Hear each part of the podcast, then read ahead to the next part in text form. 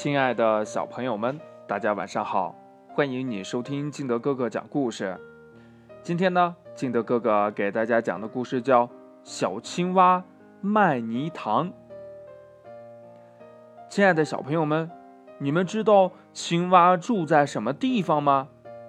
对了，它就住在脏兮兮的泥塘边，所以小青蛙的身上每天都是脏兮兮的。有一天呀，他就想把泥塘给卖了，搬到城里去住。于是他在泥塘边立了根牌子，上面写着“卖泥塘”，并且呢开始吆喝：“呱，卖泥塘啦！呱，卖泥塘啦！”这样的泥塘谁会买呢？一头老牛走过来看了看，说：“哞，在泥塘里打滚肯定挺舒服的，可惜周围没有草啊。”于是呢，老黄牛走了。小青蛙心想呀：“对呀，如果有草，泥塘就能卖出去了。”于是小青蛙。每天收集草籽，种在泥塘里。第二年呢，泥塘边上长满了绿油油的小草。青蛙又站在荷叶上喊道：“呱，卖泥塘喽！呱，卖泥塘喽！”嘎嘎，一只野鸭子飞过来说：“嘎，你的泥塘不错，就是。”这塘里的水太少了，哎，这鸭子呀，没买泥塘也飞走了。小青蛙想呀，呱，要是能往泥塘里引水，就能卖出去了。于是他跑到周围的山里找泉水，又砍倒了竹子，把竹子破开，一根一根接成水管。用它们把水引到自己的泥塘里来。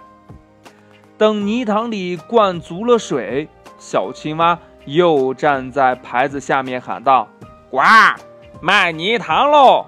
呱，卖泥塘喽！”可是它的泥塘还是卖不出去。亲爱的小朋友们，故事到这里，你已经想到了怎么样用一个好办法。帮助小青蛙把泥塘给卖掉吗？哎，小动物们可是有好多的主意哦。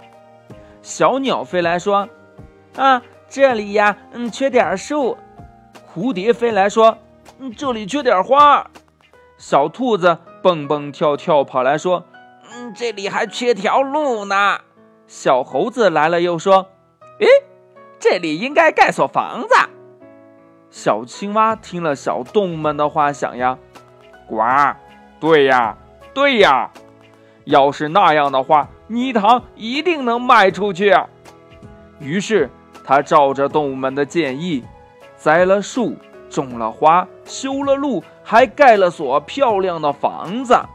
你们听啊，他又开始吆喝了，呱，呱，大家来看看呀。我的泥塘可好了，呃，这里有树，有花，有草，还有水。你可以在这里看蝴蝶飞舞，听小鸟在树上唱歌。你也可以在水里尽情的游泳，躺在草地上晒太阳。呃，这有条路可以通往城里。说到这里，小青蛙突然愣住了，他想呀，呱。